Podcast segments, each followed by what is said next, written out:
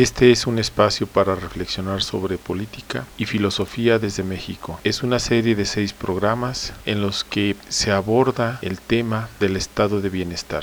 Hola, esta es la quinta parte del estado de bienestar. Son las teorías que intentan explicar el fracaso del estado de bienestar. Son tres autores. primero es James O'Connor. En su libro La crisis fiscal del Estado en 1973, él lo que plantea es que el Estado promueve un sistema productivo de acumulación acumulación de riqueza. Pero por otro lado, el estado de bienestar busca una equidad y busca una justicia social, es decir, busca una distribución de la riqueza. Y es contradictorio promover la acumulación con la distribución de la riqueza. Por lo tanto, el Estado está condenado al fracaso porque tiene que cobrar impuestos a quien genera riqueza, es decir, castiga a quien genera riqueza para dar recursos a quien no tiene riqueza. Y los que tienen riqueza, los que generan riqueza, no quieren pagar impuestos para que el Estado pueda otorgar los bienes y servicios a la población. Esa es la enorme contradicción que hay en el estado de bienestar. El otro planteamiento es el de Niklas Luhmann. Niklas Luhmann, en su libro Teoría Política en el Estado de Bienestar, publicado en 1993, plantea lo siguiente. La sociedad está compuesta por subsistemas. Un subsistema es un elemento en la sociedad que actúa nada más en alguna parte de la sociedad.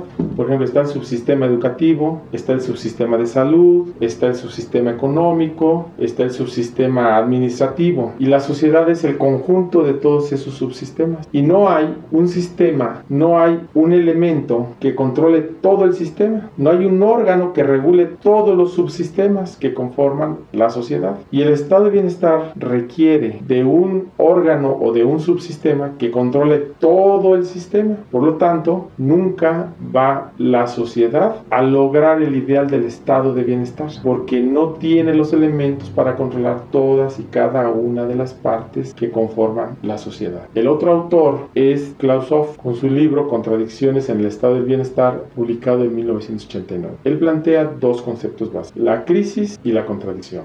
La crisis es cuando se pone en cuestión la estructura del sistema. Es decir, nos preguntamos si la estructura del sistema va a responder o no a lo que se requiere. Y la contradicción es una tendencia en la cual van en sentido contrario los elementos de la sociedad. Y eso es una autodestrucción. El estado de bienestar, al intentar acompañar al individuo desde la cuna hasta la tumba y protegerlo en cada uno de esos momentos de su vida, entra en contradicción porque el sistema económico es un sistema productivo en el que se enfoca nada más a una sola parte de la actividad del sujeto y esa parte genera riqueza. Esa parte que genera riqueza y que todo el sistema está hecho para que se genere riqueza, está en contra de acumular riqueza con distribuir la riqueza. Es algo contradictorio. No puedo promover la acumulación y la distribución a la misma. Estas tres teorías intentan explicar que el estado de bienestar solamente es posible si se genera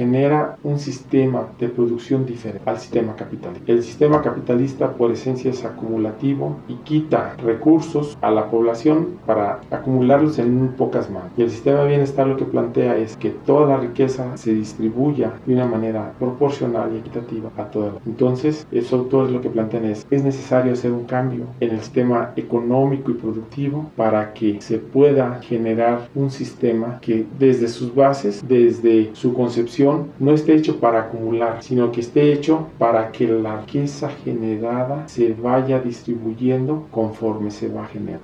Si te gustó, gracias por compartir y suscribirte.